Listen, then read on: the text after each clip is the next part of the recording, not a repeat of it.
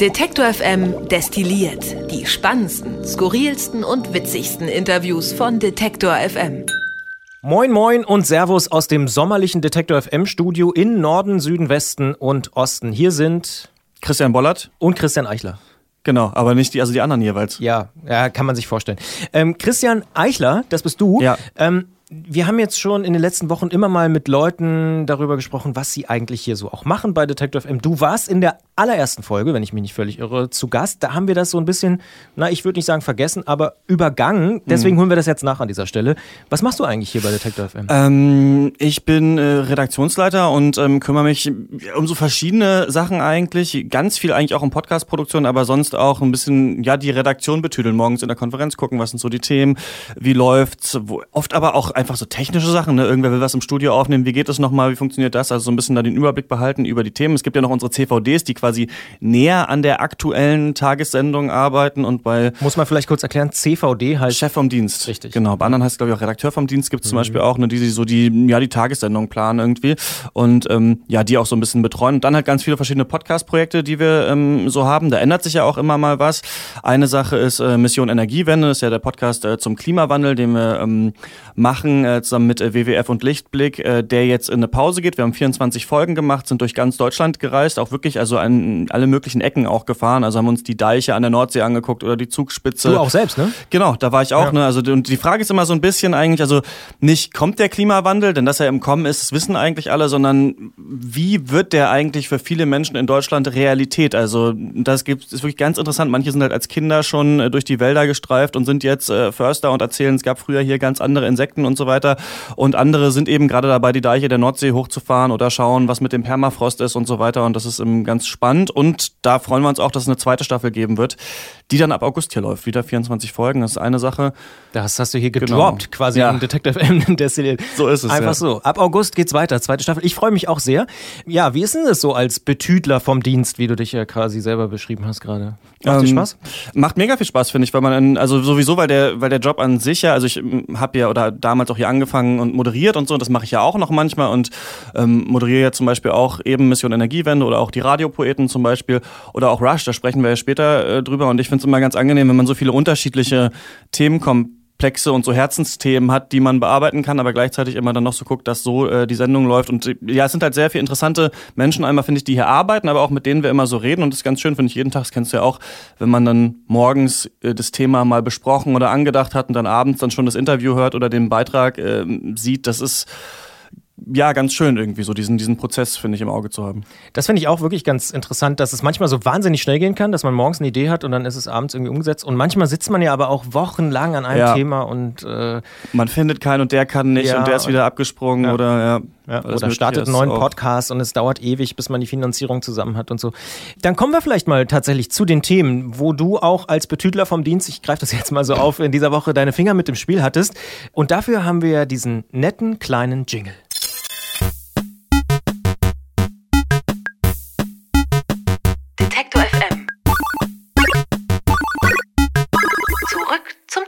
Dieser Podcast hier erscheint ja immer am Ende der Woche, freitags. Ähm, da blicken wir so ein bisschen zurück auf die Woche, die da war.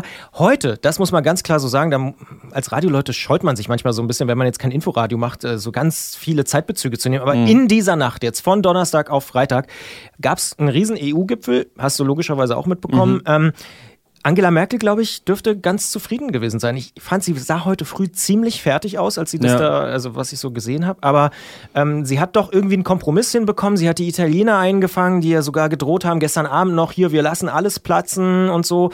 Hat sie irgendwie eingehegt und noch am Anfang der Woche war das fast nicht vorherzusehen, würde ich sagen. Also da gab es sehr, sehr viele Leute, die gesagt haben, hm, naja, hier dieser Gipfel am Sonntag war zumindest aus Beobachterperspektive ein ziemliches Desaster. Weiß man jetzt nicht, im Nachhinein wird man vielleicht nochmal mitkriegen, vielleicht sind da schon Weichen gestellt worden jetzt für den Gipfel und so. Aber Anfang der Woche hat Claudius Niesen, der ja auch moderiert, mit Jan Fleischhauer äh, gesprochen vom Spiegel. Kennt man vielleicht, ist so der konservative Spiegelmann, der so ein bisschen noch immer sagt, hier die Linken, das ist alles nix so. Die, äh, ähm, typisch konservative ja, Meinung. Ja, typisch, ja, ja logisch. Ja. Und äh, Claudius Niesen hat ihn gefragt, wie denn so die Erfolgsaussichten sind für bilaterale und multilaterale Verhandlungen. Und da war äh, Jan Fleischhauer sehr skeptisch. Ich glaube, da läuft nicht viel.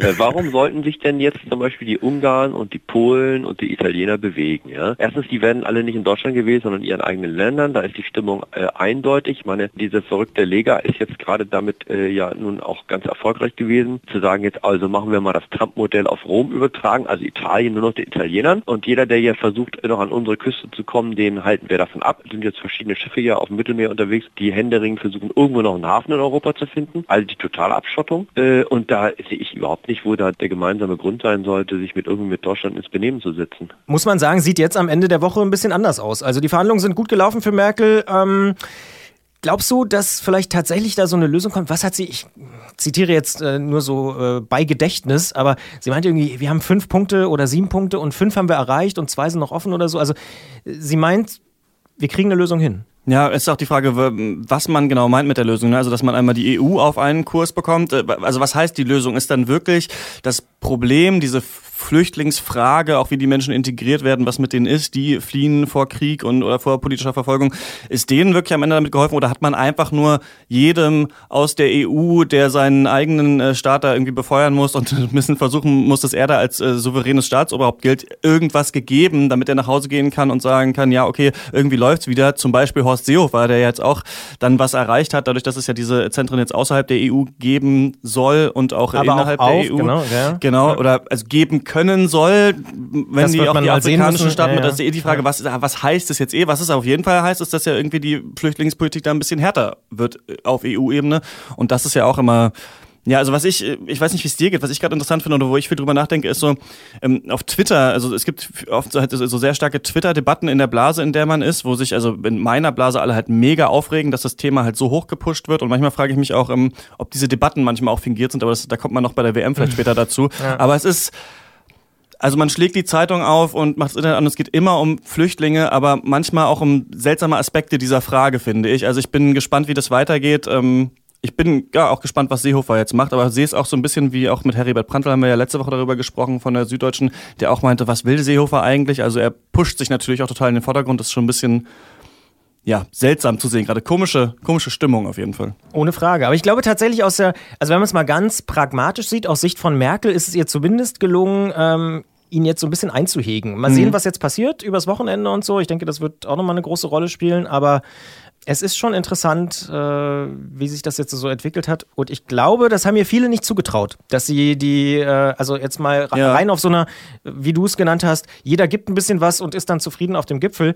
Das ist, glaube ich, für Merkel tatsächlich äh, ein großer Sieg. Aber Als Diplomatin dann. ja, ne? ja, genau, als Diplomatin. Warten wir mal ab, was, was daraus noch so entsteht. Aber du hast schon recht, die großen Fragen sind damit natürlich wahrscheinlich überhaupt nicht gelöst. Äh, wie bekommen wir Entwicklung in Afrika hin und so weiter, damit die Leute eben gar nicht mehr anfangen, überhaupt nach äh, Marokko oder auch in den Libyen, nach Libyen zu fliehen und irgendwie zu versuchen, überhaupt erstmal rüberzukommen, Ja. um überhaupt Jetzt ist der Plan halt, diese, diesen Ländern Geld zu geben für die Zentren. Ja.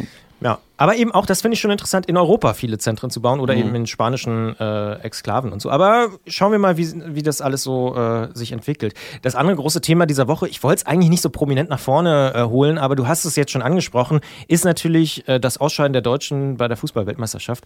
Du hast vorhin, bevor wir ins Studio gegangen sind, gesagt, äh, du findest es ganz interessant, in, in was für so einer Zwischenstimmung wir jetzt gerade sind. Wie meinst du das? Ähm, ich finde ganz witzig, hat sowas, fast sowas postapokalyptisches, finde ich. Äh, Nicht, dass das für mich jetzt der Weltuntergang ist, dass Deutschland aus dem Turnier raus ist, aber du siehst eben überall noch die Werbeartikel und auch auf den Zeitungen prangen halt überall noch ähm, Özil und Löw und Thomas Müller mit dieser, mit dieser äh, römischen Fünf, ne, die es ja gibt für den fünften Stern, den man sich äh, holen wollte und das ist, aber sie sind halt raus und ich finde, es ist sowieso total spannend, ähm, wie das jetzt überhaupt ist, auch für unseren ähm, WM-Podcast und so weiter, wie weit ähm, das Land jetzt noch interessiert bleibt an dem äh, Turnier, denn ich denke mal, ähm, dass wenn Deutschland noch drin ist, dann man natürlich dann immer auch noch einen Grund hat, zum Beispiel auch russisch Brot eher einzuschalten, immer nach den Deutschlandspielen und dann, dadurch, dass man an Deutschland interessiert ist, halt auch immer noch mitbekommt, was machen die anderen Teams. Und es wird jetzt interessant, ob sich so ein neuer Star äh, rausstellt, ob es jetzt Schweden ist oder weiß ich nicht, äh, welche Mannschaft oder Belgien vielleicht, für die die jetzt dann alle sind und ob sich da dieser ähm, Hype so ein bisschen übertragen kann. Aber es ist ja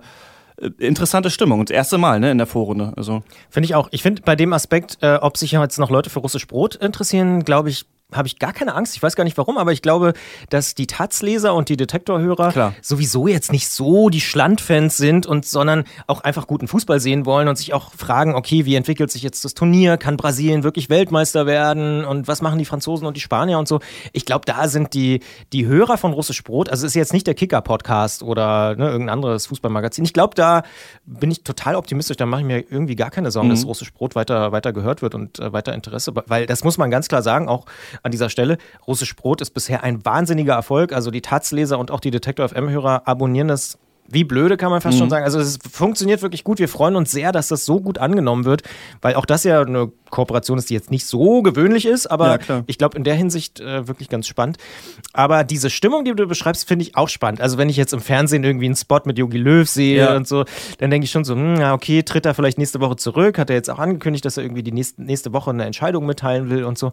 Das ist schon interessant. Ich habe jetzt irgendwo auch gehört, dass das Trikot kostet nur noch ein Drittel und mhm. irgendwie die ganzen Supermärkte versuchen, die Fanartikel aus den Regalen rauszuholen und so. Das ist schon, schon ja. irgendwie ganz witzig. Ich meine, ehrlicherweise, äh, das ist jetzt, wie du selber sagst, das ist ja nicht der Weltuntergang. Aber es ist schon interessant, so, so beim, nach dem Spiel auch so eine gedrückte Stimmung. Oh, das muss ich noch sagen. Mhm. Dieser Spot der erste Werbespot nach dem Ausscheiden ähm, der deutschen Mannschaft war ja dieser Spot, kann man hier an der Stelle sagen, wir kriegen kein Geld von, den, von Samsung, von Götze. Okay. Äh, dieses hier, steh wieder auf, ich bin Verlierer, ich bin diesmal wo nicht das Trikot dabei. brennt, ist es das? Ja, genau, ja. wo das Trikot brennt und dann hier 2022 bist du wieder dabei und so. Ja, also stimmt. das war so meta. Also ja. wer diesen Spot da gebucht hat, ich glaube, der ist Mitarbeiter des Jahres geworden bei mhm. der Werbeagentur. Oder jemand hat einfach wahnsinnig gutes Händchen gehabt und vielleicht auch drauf spekuliert. Ich denke ja, da hat jemand wirklich kurzfristig, das weiß man ja mittlerweile, dass so ja. Spots auch sehr kurzfristig noch, dass jemand anruft und sagt, wir ziehen den vor, egal was es kostet, so nach dem Motto. Das war wirklich ein Moment, da hatte ich echt, da läuft dann noch so Johnny Cash, äh, I Hurt Myself Today. Mhm, also, hört, ja. ja, also riesig. Fand okay. ich wirklich, das war fast das Beste am Spiel. Was Aber, ich dazu noch, äh, noch sagen ja. wollte, weil ich gerade eben schon angesprochen habe, ist diese, mit diesen Twitter-Debatten, es gibt also in meiner Twitter-Blase jetzt total, also werden, wird jetzt Ösil ganz stark verteidigt, ähm, weil sich ja mhm. angeblich so ein Hass auf ihn ähm, abgewälzt hatte und Lothar Matthäus auch gesagt hat, er fühlt sich nicht wohl im deutschen Trikot und so. Und da weiß ich manchmal nicht, also mittlerweile bei so Twitter-Debatten, gibt es überhaupt die Gegendebatte? Also gibt es wirklich diese riesige Stimmung in Deutschland, dass alle sagen, Ösil ist schuld oder ist es nur das, was manche Twitterer rein interpretieren, weil sie auch gar kein Fernsehen mehr gucken und nur noch manche Schlagzeilen so sehen. Also ich finde, manchmal merkt man so, dass ich glaube, dass sich echt die Gesellschaft ein bisschen spaltet und echt so Debatten aneinander vorbei fast geführt werden. Hm, ja, bei der Öse-Debatte, ich glaube, es gibt schon so Punkte, so Mario Basler und so Lothar Matthäus ja. und so, die haben schon sehr draufgehauen auf Ösel. Aber ich finde jetzt mal auf so einer rein fachlichen Ebene, ich persönlich finde auch, dass Ösel so ein bisschen über sein Zenit hinaus ist. Und das mhm. darf man ja auch sagen. Und das darf man Klar. auch bei Thomas Müller sagen. Zum Beispiel, Thomas Müller hätte ich auch nicht mehr spielen lassen. Aber äh, das ist eine andere Frage. Was ich ganz interessant fand, Doris Akrab, du hast die Taz schon angesprochen, eine der Taz-Expertinnen, die mit uns immer regelmäßig über ähm, den Fußball und das Fußballgeschehen redet, die hat auch gesagt, eigentlich ist es ganz gut, was jetzt passiert ist, weil es braucht einen Neuanfang, wahrscheinlich auch einen neuen Trainer, das hat sie jetzt nicht gesagt, aber ich würde das mal so reininterpretieren. Und warum es den braucht, das erklärt sie hier ganz gut. Es kann ja niemand ernsthaft behaupten, diese Mannschaft hätte weiterkommen müssen, weil es einfach spielerisch war es halt schlecht. Und ähm, alles andere, glaube ich, ist Quatsch zu behaupten, dass das jetzt nicht an, an wem das lag, an allen möglichen lag. Es lag an den Spielern, am Trainer, an dem Gesamt. Stimmungsteam so. Das haben wir ja analysiert und das werden wir auch lesen. Es ist, glaube ich, für den deutschen Fußball besser, dass es so ist, weil er sich jetzt tatsächlich mal wieder neu erfinden muss. Das Wagen, neue Spieler äh, daran zu. Und wer das dann am Ende ist äh, und wie, das wissen wir natürlich nicht. Ich würde sagen, Fußball haben wir abgehakt an dieser Stelle. Mhm. Ja. Eine Randnotiz der Weltpolitik, aber trotzdem interessant ist so eine Aktion von Umweltaktivisten, die ich diese Woche bei Detektor gelernt habe, muss ich zugeben. Und zwar haben die bei den Vereinten Nationen die Gründung eines Staates beantragt. Dabei geht es um eine Insel aus Plastikmüll. Tim Ehlers vom Katapult-Magazin erklärt mal die Idee. Die haben eben äh, bei den Vereinten Nationen eine Unabhängigkeitserklärung eingereicht und haben gesagt, äh, so, wir möchten Teil der Vereinten Nationen werden. Und äh, die Idee dahinter ist natürlich einerseits äh, ganz klar äh, darauf nochmal stärker äh, aufmerksam zu machen. Und die zweite Idee, wenn es tatsächlich dazu käme, dass äh, diese Trash Isles, äh, wie es genannt wird, dass die als Staat anerkannt würden, wären sie Teil der Vereinten Nationen und die UN würde eben durch die Umweltcharta verpflichtet sein, bei dieser Müllbeseitigung zu unterstützen. Ähm, das heißt, man würde ein Land gründen, dessen Gründung eigentlich das Ziel hat, das Land wieder zu beseitigen. Das ist eine sehr, ja, möchte ich sagen, eine sehr originelle Idee. Was sagst du dazu? Ist eine ganz spannende Idee, soll, wird wahrscheinlich nicht klappen, also das als ihren eigenen Müllstaat ähm, ja. zu claimen, aber, aber ist, glaube ich, ja eine ganz, ganz clevere Form von so Umweltaktivismus, dass man dann erstmal sich die Ausmaße begreiflich macht, wie riesig diese, diese Müllinseln da sind. Irgendwie das Dreifache der Fläche von Frankreich soll die ja haben, diese Insel, und das ist ja absolut ähm, absurd, ja. Die Karte der Woche gibt es übrigens natürlich auch als Podcast und das finde ich ist auch ein schönes Format, ohne jetzt zu sehr Eigenlob zu machen, sondern weil ich tatsächlich finde, dass die Arbeit, die die Leute vom Katapult-Magazin machen, wirklich herausragend ist. Immer ja, mal, super. wenn ich so ein Heft in der Hand habe, denke ich Wahnsinn und die machen auch echt coole Grafiken, auch für Social Media, aber eben auch als Plakat. Hier hängen auch ein paar irgendwie die absurdesten Punkbands und solche Geschichten. Gute Ideen auch einfach, ja, ne? Ja, also nicht nur die Sachen, die so auf der Hand liegen, sondern echt manchmal auch so um die Ecke gedacht. Ganz, ganz cool. Ja. Also Katapult-Magazin, absolute Empfehlung, wenn man am Kiosk ist, äh, sollte das kaufen.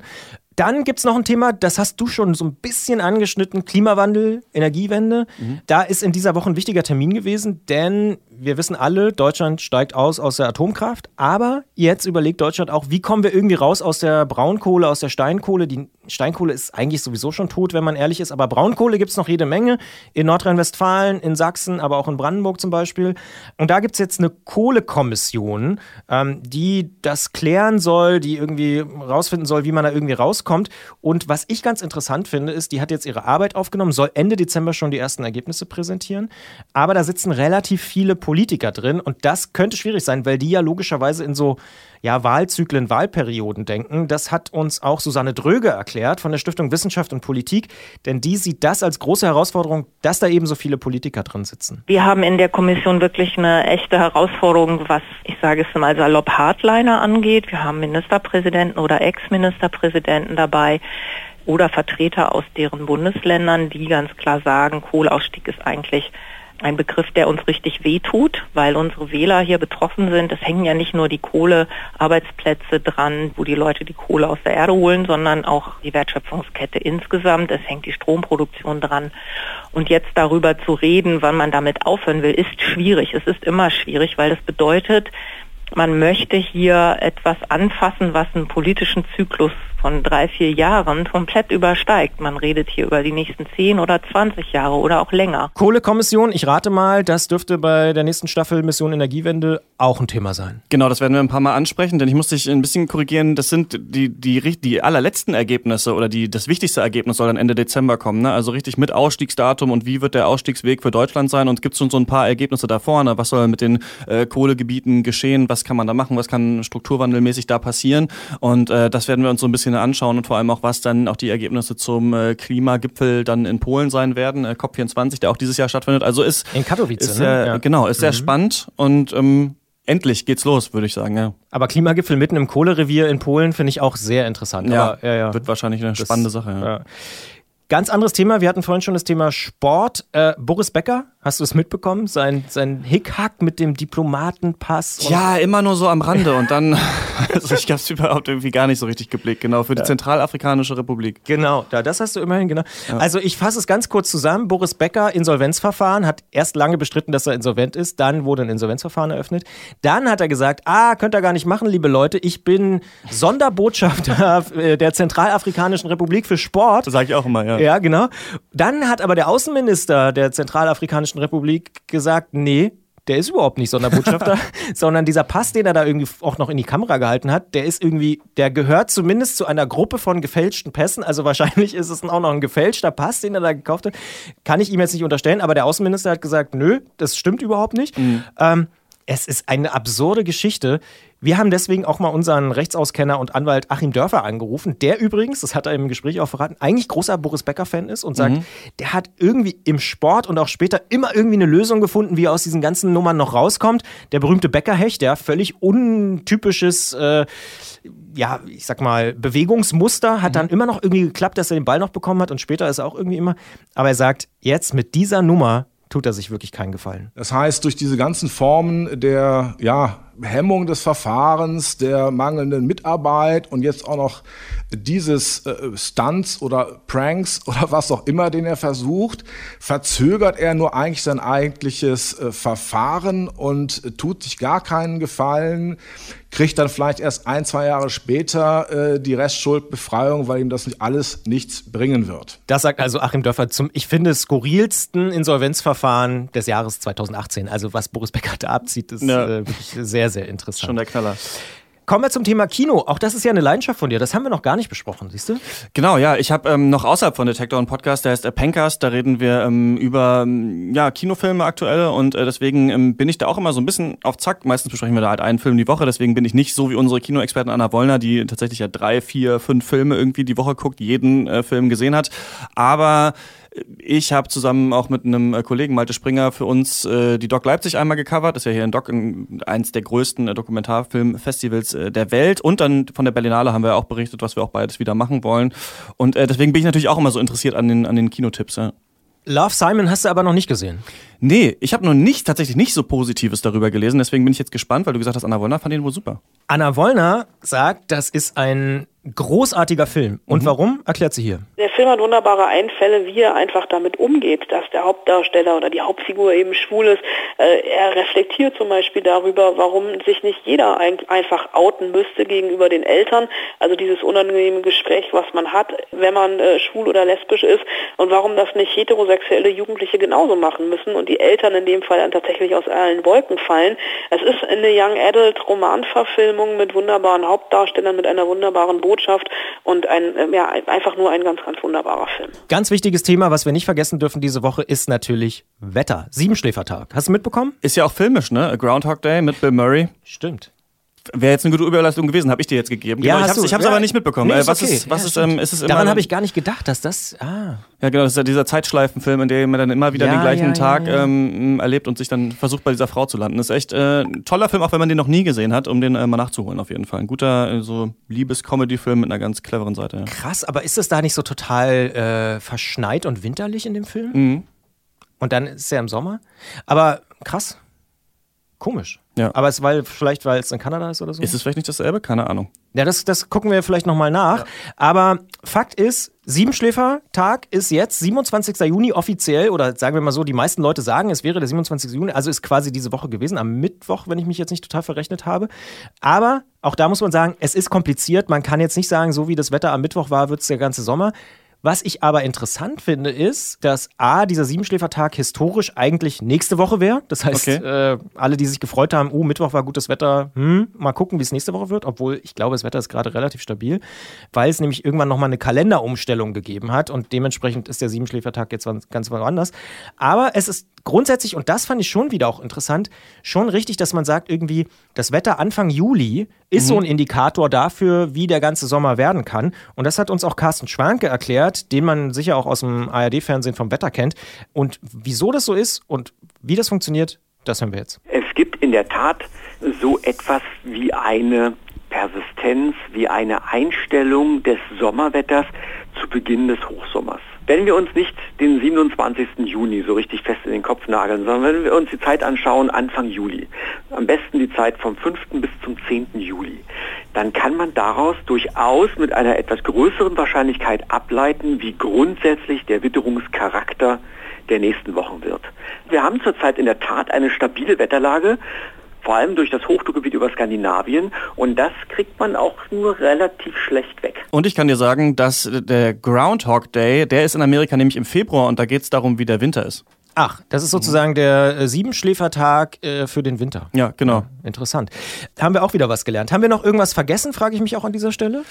Ähm, ich kann dir noch erzählen, dass ich ja einen Videospiel-Podcast noch mache für uns. Rush heißt der und es passt mit auch dem Deutschlandspiel zusammen, denn ähm, wir machen den zusammen mit Giga Games. Das ist ein Online-Gaming-Magazin, ähm, das auch schon eine relativ lange Historie hat und ähm, ich mache das hauptsächlich mit äh, Stefan Otto, der da äh, Chefredakteur ist und spreche mit ihm über Videospielthemen und die sitzen am äh, Rosa-Luxemburg-Platz in Berlin und für jede, also für die großen, es kommt immer eine große Folge im Monat und dann so eine kleinere Bonusfolge.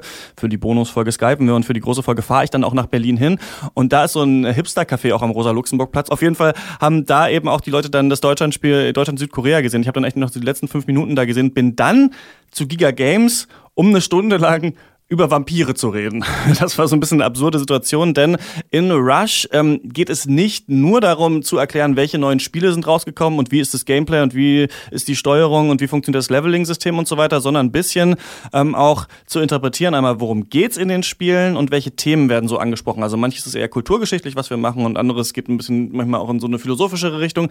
Denn, das sagt wahrscheinlich jeder, der sich irgendwie mit einem bestimmten Medium sehr viel beschäftigt, dass das natürlich ganz, also viele sagen ja, bei Filmen geht's um alles, ne, um Musik und Schauspiel und so weiter, aber bei Gaming kommen auch sehr viele Themen zusammen. Und was ich vor allem am Gaming oder am Gaming-Journalismus mag, ist, dass das Genre relativ jung ist und sich jetzt erst die Kritik so ein bisschen emanzipiert über dieses Grafik, Sound und so weiter. Also viel wird auch, also weil in Spielen, das ist ja anders als bei Filmen oder bei Büchern, ist es interaktiv. Also du machst die Dinge und dadurch gibt es eben auch Entscheidungen, die man treffen muss. Und ähm, es geht um zwei Themen in der aktuellen Folge, die jetzt auch schon draußen sein sollte. Einmal ähm, um Vampire, denn es gibt ein Spiel, das, das heißt Vampire und du spielst einen Vampir, bist aber auch Arzt und musst dich entscheiden, wen der Menschen du heilst oder umbringst, um dich selber aufzuleveln. Also musst immer so ein bisschen überlegen, helfe ich den Menschen oder nicht. Und ähm, deswegen sprechen wir einmal über die Kulturgeschichte der Vampire. Also woher kommt eigentlich der Glaube an Vampire? Warum ist es eigentlich so interessant und immer heute immer noch so gehypt? Transsilvanien. Genau, ja. sowas. Ähm, Bram Stokers Dracula mhm. und so ist wirklich ganz interessant. Da haben wir mit Thomas Bohn gesprochen. Der ist ähm, ähm, Professor für osteuropäische Geschichte und der sagt auch, dass ähm, die Geschichte von Vampiren auch immer so ein bisschen was mit Rassismus zu tun hat. Es hat also auch viel mit Vorurteilen, Stereotypen zu tun. Geister, Gespenster, Hexen, Vampire, das sind immer die anderen, das sind Phänomene, die anderen Religionen und Kulturen zugeschrieben worden sind da der Südosten Europas zu dieser Zeit noch von den Osmanen beherrscht worden ist, hat man daraus eine Orientalisierung gewissermaßen gemacht.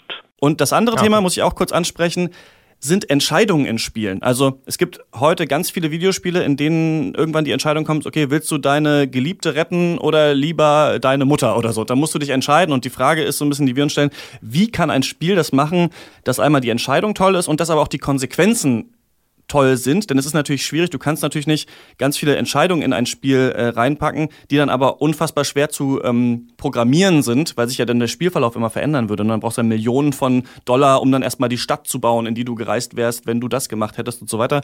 Und äh, genau darüber sprechen wir in der aktuellen Folge von Rush, Vampire und Entscheidungen. Spannend.